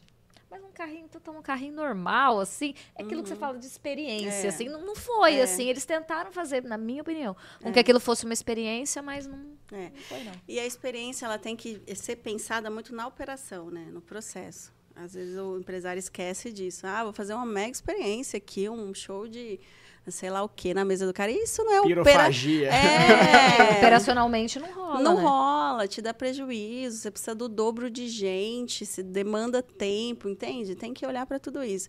Mas o, o festival realmente é um sucesso é, na rede e a gente preza muito por qualidade. E tem um custo-benefício incrível, né? Porque e 120 reais. Hoje não, não, não tem rodi, rodízios, não, né? Vamos dizer. É rodízio, Um né? rodízio, festival? Menos de 100 reais. Então, é um pouquinho ali a mais que você vai ter lula frita, camarão frito, vai ter só insumos de qualidade, né? A casquinha de siri, que é famosíssima, que é maravilhosa. Muito gostoso. Eu adorei. É. E conta pra gente, como é que o Jangada chegou na sua vida? Então, e fazendo o link com o DAI, quando a gente decidiu fazer um investimento na JK, né, de pivotar o negócio, reestruturar o modelo e levar para a JK, a gente ficou com um ponto incrível dentro de Rio Preto, no Andaló vazio, né? E a gente investiu uma grana lá durante todos esses anos, porque é manutenção, é extensão e, e tudo mais, fora o fato de ter comprado isso. Eu falei, meu, não dá pra gente Os simplesmente... empreendedores, né? É. O que, que nós vamos fazer lá? O prédio, o prédio lá é de vocês, então Não, é o prédio é alocado, Alocado. mas toda a reforma, Toda toda, a a estrutura, estrutura, né, foi deve- a gente que fez, né? Então você imagina, montar uma cozinha daquela é caríssimo, né? É, a própria reforma em si do prédio é caríssima. É, o, o do- da Casa Beroli pro DAI, ela mudou muito, assim, de- Significativamente. esteticamente falando, É, né? E mais ainda de, do jornal hoje, não sei se vocês lembram, É, nossa. para a Casa Beroli, né? Verdade. Então a gente ficou com esse impasse, com essa dor, mas antes mesmo de finalizar a obra da, da JK, a gente já começou a sondar é, investidores, marcas e buscando relacionamento e network para ver o que, que a gente ia fazer. E é, eu já tinha um relacionamento com o pessoal do Jangada porque eu já atendia eles, eu já tinha feito alguns trabalhos de planejamento tributário e tudo mais para eles. E aí, um dia conversando de novo, né? O Rainer, ele tem umas boas ideias. Ele virou falou assim, ah, você sempre fala do pessoal do Jangada, porque eu sempre, eu sempre admirei muito os sócios, o Fernando, o Felipe e a Maria Rosa, porque é, é uma empresa familiar. O Jangada, ele é da onde? O Jangada é de? Mogi Guaçu. Mogi Guaçu. Mogi Guaçu. É uma empresa familiar, já está na segunda geração. Os filhos assumiram. Nossa, eu jurava que era lá do Nordeste. Né? Porque tem operações no Nordeste, não tem? Não, não Em tem, não tem. É que Ah, o pessoal então confunde com a Camarões, né? Cam- cam- Ah. Camarada Camarões, acho. Acho que é isso mesmo. é. É, e é uma empresa familiar e eles eh, eh, assumiram a operação e levantaram ah, essa operação há muitos anos atrás. E eles fazem isso de uma maneira muito parecida com que a forma como a gente administra nossos negócios. Então, eu sempre tive uma, uma sinergia, uma Deu afeição. match lá. É. É, a certeza. E aí o Rainer também buscando uma solução lá nas noites sem dormir, porque a gente fica sem dormir, a gente eu fica não sei. a gente fica mais sem dormir por causa dos filhos negócio do que dos filhos que ficam chorando lá, né? A gente aproveita, chora, já vai lá dar mamadeira e já estava acordado pensando aí no, no- nas soluções que a gente precisa ter. E, e aí ele falou, por que que a gente não conversa com o pessoal do Jangada, né? Você sempre fala deles e tal. Vamos trazer o Jangada para lá. E aí eu falei, ai, rapaz. O Raider tem umas ideias, assim, É. né? Tipo, tudo grande, né? É. Tudo grande. É, tudo. Não, é dessa vez eu falei, ai, rapaz, acho que é, é isso, vez é não isso faz aí, sentido, hein? Tô com medo, não. Aí você virou pra ele e falou assim, ó, É. se você topar, eu vou. É. Aí você fala, É. você Você deu troco. Mas o pior é que é verdade, foi bem isso mesmo, porque eu falei, ó, não dá mais, né? Eu não consigo, assim, se, se você não for ali comigo, não tem como eu ir. Ele, não, e vamos lá. E a gente iniciou uma negociação com o pessoal do Jangada, que durou aí por torno de uns quatro meses. E a gente é, ficou sócio nessa operação Ah, aqui isso de que eu ia Preto. falar. Vocês são sócios, então. Eles são donos dessa loja também. Isso, eles também são donos dessa loja. Nós somos os primeiros sócios deles na rede própria. Né? E houve Olha a muita. confiança deles em é, vocês, né? houve muita sinergia, assim, isso O foi. Jangada também não é franquia. Não é franquia, é rede própria. Grande pra onde? Hoje, hoje são 10 operações, essa é a décima casa, fora o Jangadinha, que aí o Jangadinha é franquia, né? É, e, e o pessoal, eh, foi, foi muito, muito legal essa troca, porque eles falaram, olha, a gente não tinha esse planejamento, mas a gente realmente tem essa confiança e essa sinergia com vocês, então avançou tudo muito bem o na Jangadinha, negociação. vocês vão fazer parte de alguma coisa também? Não, do Jangadinha não, o Jangadinha é cliente também do escritório, Ah, entendi. né? Mas a, a gente Você não... presta um serviço pra eles. Isso. Por enquanto, não. Por o Rainer ainda não. precisa levar pro É, sono. É, é, exatamente, Verdade. exatamente. E, e graças a Deus, né, deu, deu tudo muito certo. É uma operação que também a gente só decidiu entrar, não pelas pessoas só do sócio, mas por quê? O Jangada, diferente do, do Coco Bambu, Camarada Camarões, eles têm um grande diferencial. a qualidade do insumo é muito superior porque eles têm uma indústria que pré-prepara todos os alimentos. Então a gente foi conhecer essa indústria em Mogi, que é assim incrível mesmo a, o nível de qualidade, de higiene e de padronização. Então se você for num jangada em Campinas, é o mesmo jangada daqui. E comer um polvo Nero vai ser igualzinho de Rio Preto. Né? Então, ele vem pré-preparado para nós, ultra congelado, e a gente finaliza aqui. Mas, Thaís, é, o que, que isso interfere na sua vida? Interfere tudo. Porque você imagina se eu tivesse que produzir Nossa. todo aquele cardápio ali onde eu estou hoje, do zero. Do zero. Imagina. Abre peixe. É, imagina é, matar povo, aquela coisa. É impossível, eu precisaria de outro e, andar. Eu não ia conseguir esse, esses produtos por aqui, né? Com não. preço legal, sei lá. Eu iria precisar de outro andar. De, de estrutura, de pessoas, e a conta não iria fechar, obviamente. Então, é, a indústria nos fornece esses insumos, eles vêm para cá a cada quatro, três dias, vem o caminhão, é, o, o baúzinho e entrega para nós. Olha e... o tamanho dessa logística, né? É. Nossa, muito é. para cá. É. A Chique entrega o Brasil todo, né? A logística própria também. Mas, assim, para redes é essencial essa estruturação da parte logística, né? Isso, isso, é uma das frentes vitais ali que a gente tem que olhar para ganhar escala. E aí a gente falou, vai dar porque a gente consegue absorver uma operação que não tem uma cozinha robusta e tem um cardápio completo, né? Porque senão a tendência é a gente enxugar. Né? A operação Day Off, Operação DAI, Operação Chiquinho, são todas operações de balcão ou semi-balcão. Né? Então, até que se você for no DAI, você vai ver a pizza sendo preparada ali atrás do balcão. É rápido. São operações simples, mais simples. Agora, a produção, igual o DAI, Cozinha, o DAI Cucina fazia, né? Eu, Thaís, não, não entro mais. Né? A, gente, a gente consegue ganhar escala com operações mais enxutas. E por que do Jangada? Porque ele já tem essa, essa, essa produção e essa operação, esses processos pensados para ganhar escala, né? para ganhar escala como rede própria. E a gente está muito feliz. Rio Preto é um desafio no varejo de alimentação, porque é uma cidade pequena e tem muita opção. Então a gente tem muitos bons concorrentes em Rio Preto, muitos bons concorrentes e cada vez abrindo mais, né? É, mas estamos aí tentando fazer o nosso melhor, entregar o melhor para Rio Preto. Né? Então a gente sempre pensa nisso também. O café especial, a pizza napolitana, a coquetelaria diferenciada, agora o frutos do mar. Né? Tô pensando, para onde mais ela vai, né? Ela já foi pro café, ela foi pro Frutos do Mar, coquetelaria. É, não, agora né? mais, mais nada. Daqui a pouco ela vai, ela vai vir com alguma coisa na área de, de doceria. Já tô até vendo. O Rainer falou para mim que ele vai largar de mim se eu inventar mais alguma coisa. Gente, sabe que eu tinha até mais algumas coisas aqui, mas eu acho que eu nem vou nem vou colocar, porque eu acho que foi tão, tão completo, né? a gente deu uma, uma estouradinha. É, eu tenho uma última curiosidade, assim, é, aí explorando um pouco mais da parte jurídica, né? Uhum.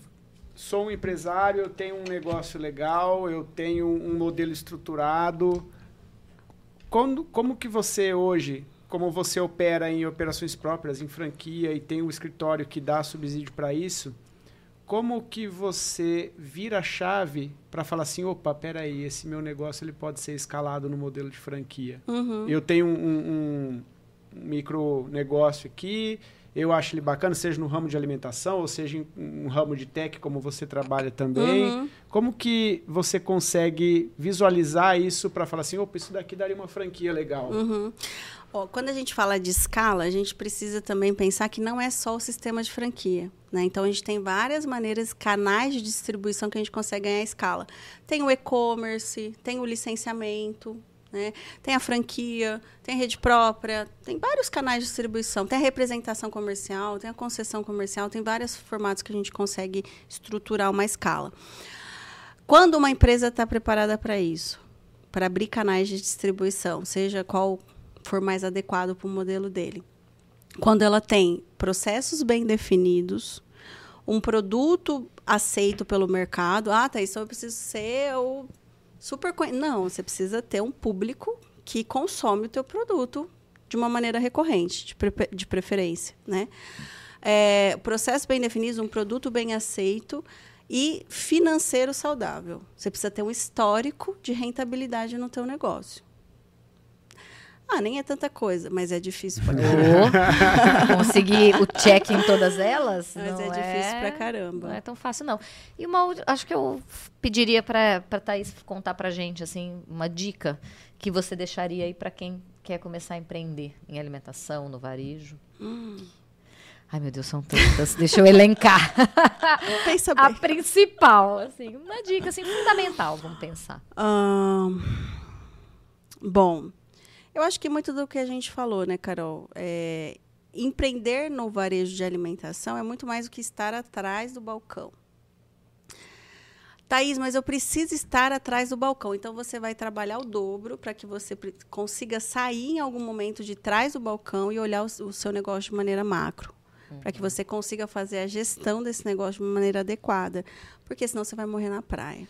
Infelizmente, né? Realidade. Eu acho que a dica é. Ser gestor, não isso. ser só um dono de restaurante, ser um gestor. É, exatamente. É. Acho que é isso, né? Acho que a gente teve Acho uma boa aula, é né? Isso, muito, ah, muito boa aula. Sobra imagina. tempo para ser mãe, Thaís? Sobra, graças a Deus. E se não sobrar, tem que sobrar, é, né? Tem que sobrar, na verdade. Coitadas das minhas filhas. Coitadas. É, não, mas sobra, sobra sim. Você é. consegue, assim, é, é, é hoje gente... levar na escola? Você tem uma rede de apoio? Como é que funciona? É, é, com certeza eu tenho uma rede de apoio, né? Inclusive, a gente, você falou das perguntas, dos comentários, sempre tem, né? Os comentários, gente. Não tem como fazer isso sem você ter rede de apoio. E ok, desde que você confie e estruture a sua rede de apoio. Né? Então, minha mãe me ajuda, eu tenho babá que me ajuda. O meu marido é extremamente presente como pai, extremamente. Então, a gente divide. Ele leva, eu busco, ou eu busco, ele leva. É, e assim, alguma coisa você precisa renunciar. Né? Hoje, no momento que, que, que a gente vive, ou a gente trabalha ou a gente está com as nossas filhas. Fora isso, não tem muito o que Não tem. Ah, Thais, mas e um exercício, e um lazer, e um social? Muito raro. Porque é a, a, a oportunidade. Ai, nossa, que. Né? Não, é, é a fase. Vamos falar de realidade. É a realidade. Elas é, são é muito pequenas, fase, né? Entende? Então. Você precisa, às vezes, encontrar esse lazer e esses momentos justamente nesses momentos nesses de momentos, estar, né? exatamente. E que são maravilhosos, né? Que, são, hum. que é a nossa energia. Nem exercício, Thaís, consegue? Hoje não, mas estou como meta de vida Sim, aí para e, e, e, se aceitar, é. né? E tudo bem, é. elas são pequenas agora. É. Tô ali com fazendo é. exercício com elas, pegando é. e tudo bem. Daqui a pouco faz. Tá Alguma tá coisa a gente precisa abrir mão e são fases, são momentos, desde que você tenha as suas prioridades, né? Como que você conseguiu o filho logo em seguida? Questão de organizar essas prioridades. Isso tem sido um desafio para mim, assim, essa coisa de, de falar nãos, assim, né? E eu, eu sinto que eu melhorei muito, mas que tem hora que eu me vejo tão cansada, eu falo, por quê? Hoje eu comecei a trabalhar às quatro da manhã, porque eu tinha um café para servir seis e meia. Nossa. E aí, na hora que, ontem, uma cliente que uma empresa que eu estava querendo muito visitar, falou, não, então vem amanhã, terça-feira, duas e meia. Quando deu hoje meio-dia, eu falei, onde eu estava com a cabeça que eu teria energia para ir visitar uma cliente importante que eu ia conversar a primeira vez duas e meia, só tô acordada desde as três da manhã. Nossa. Falei assim, o que, que, é mais importante, um cliente ou minha saúde? Eu preciso uhum. dormir, como é que eu vou estar lá no podcast à tarde? Uhum. Então tem horas que eu me embolo um pouco, assim, é um uhum. desafio isso, é. esse falar não, é. né? Cada escolha é uma renúncia, né? É, é exato. Aí, graças a Deus, não, não, vem quinta-feira. E eu falei, ó, quinta vou ter produção, então quinta eu já chego com comidinhas. Não, então tava é. 15.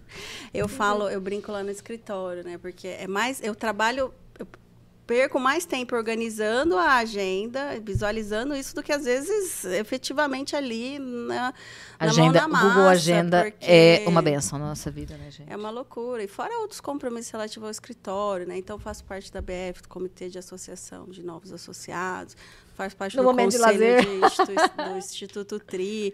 Mas assim, gente, é, de verdade, é, é, existe muita rede de apoio, existe uma organização, não é, não sou é, super mulher, não Os sou negócios também vão muito bem, obrigada para eu poder bancar tudo isso também. Sim, né? exatamente. Né? É, a conta tem que fechar, né? A conta tem que fechar.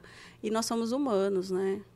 Mas assim, tô aprendendo. E se um dia também, também precisar fazer isso também, né? Que eu falei, cara, não vou, não vou também, né, Thaís? Fazer o quê? Tem um dia que você precisa abrir mão é. de um compromisso de trabalho, preciso, não estou bem, não vai também, não Exato. vai sofrendo também, né? Exato. Cada um no, no seu tempo, cada um na sua fase. É, e não existe milagre, viu, gente? Não existe poderes mágicos, tudo é uma questão de apoio, tudo é uma questão de organização. E aí vai. E aí tá Isso tudo aí. certo. Finalizamos então. Finalizamos. Gostaria demais de agradecer. Eu Thaís, também. foi assim um loop de informações Foi, muito né? muito Muitos louco. A gente falou de direito, a gente falou de café, a gente falou de De frutos do mar. frutos do mar, De gestão, que eu acho que foi muito de rico. É, pessoas, muito de como cair e levantar de novo, né? Como reestruturar operações. é, e eu acho que são paralelos que a gente traça até para nossa vida mesmo, né? Momentos que a gente tem não no negócio, mas na nossa vida Isso, a mesmo, decisão é rápida que ela falou, parar, coragem, né? né? A decisão rápida é fundamental para muitos momentos, seja na nossa vida pessoal, seja para empreender, talvez Uhum. também. É, é crucial você tomar decisões rápidas e assertivas, né? Exato. E gostaria demais de agradecer o papo. Muito obrigado por estar aqui no Rio Preto Me Cast. agradeço muito. Ca- é, Carol, muito obrigado também por estar aqui com a gente Obrigada, mais uma eu vez. que agradeço trazer- a parceria de sempre. Vamos ver se a gente vê. Eu quero vir mais uma vez até o fim do ano, hein? Ó. É. Faz favor, vamos age- organizar essa agenda. Vamos Tudo é uma questão de organizar. organização, É, já tudo disse é a Thaís. E eu agradeço também a oportunidade, é um prazer estar aqui. Eu amo Rio Preto. Rio Preto é uma cidade importantíssima na, na nossa vida e o fato de vocês abrirem esse podcast focado na cidade, focado nos negócios aqui, é maravilhoso. Então, é uma honra estar aqui, gente. Obrigada. Agradecer o Fábio também, que sempre atende a gente super bem com essa estrutura. E pro Leandro não ficar com ciúme, né? Um abraço, É, viu, Leandro? A gente Leandrinho. sentiu a sua falta. Estamos aqui com saudades de você, Leandrinho. A gente sentiu a sua falta. Não, se o Leandro, na verdade, as coisas são providenciais. Porque se o Leandro estivesse aqui, o porteiro ia vir aqui chamar a gente. É. Né? A gente não ia estar acabando agora. Não, mas ó, já- a gente já está no, no limite, No do, no limite do limite do, tempo. tempo. já. É, e para você que está aí nos assistindo, vá conhecer o Jangada, vá tomar um Por favor. sorvete no Chiquinho, Um café no Day Off. vai tomar um cafezinho no Day Off Comer uma pizza no DAI. e comer uma Nossa. pizza no Dai. Eu É sabia que ia faltar um. Para você que ficou aqui até agora, gostaria de agradecer demais. Gostaria de agradecer também os nossos é, patrocinadores. IG Piscinas, Agência Teodora, agradecer também a Poti, Bebidas Poti, Água Levite. E você que ainda não é inscrito no nosso canal, Por favor. eu simplesmente não tenho o que dizer pra você. Senta o dedo aí no botão, se inscreva no nosso canal, ative as notificações, deixe seu like nesse vídeo. Nas plataformas de áudio, todos os sábados, às 9 da manhã, tem episódio novo do Rio Preto. Melhor, a cada 15 dias tem episódio novo do Rio Preto Cast. E a gente se vê no programa 62, né, Fabinho? Valeu, galera. Obrigado.